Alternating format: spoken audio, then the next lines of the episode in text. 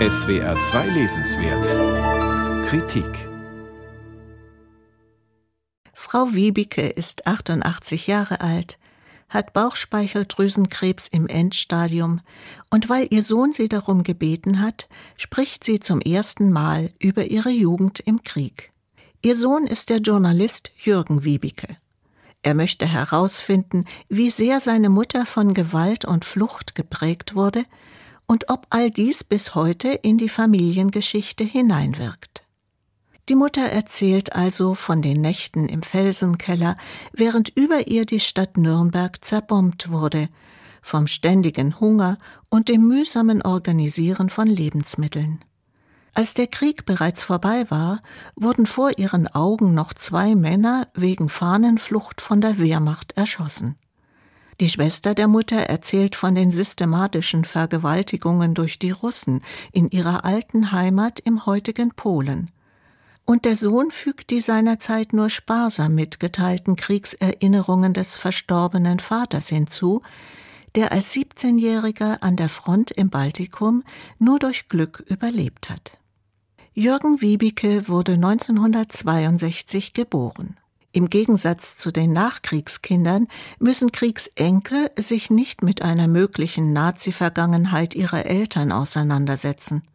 Es geht in dieser Familienkonstellation nicht um Schuld.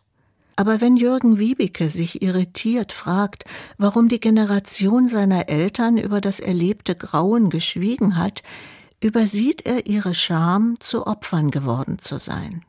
Die Journalistin Sabine Bode hat ausführlich über das generationenübergreifende Trauma des Krieges recherchiert. Sie hat festgestellt, dass die Kriegsenkel in der Schule einem Übermaß an Aufklärung über die Nazizeit ausgesetzt gewesen sind, so dass sie von dem Thema eigentlich nichts mehr wissen wollen. Jürgen Wiebeke dagegen will wissen, und der zeitliche und emotionale Abstand zu den Erfahrungen seiner Eltern erlaubt es ihm, an seine Aufgabe als Chronist heranzugehen. Die Prägungen durch den Krieg in seiner Familiengeschichte findet er vor allem beim Thema Essen, im strikten Schweigen bei Tisch und den Ermahnungen, den Teller leer zu essen aber schon seine Tochter ist vom Krieg so weit entfernt, dass sie es krass findet, dass Oma beschossen worden ist. Wie viele Generationen also dauert es, bis das Trauma aufgelöst ist? Ist das wirklich ein simples Rechenexempel? Die Hassbereiten vom rechten Rand unserer Gesellschaft werden wieder sichtbar, schreibt Jürgen Wiebeke.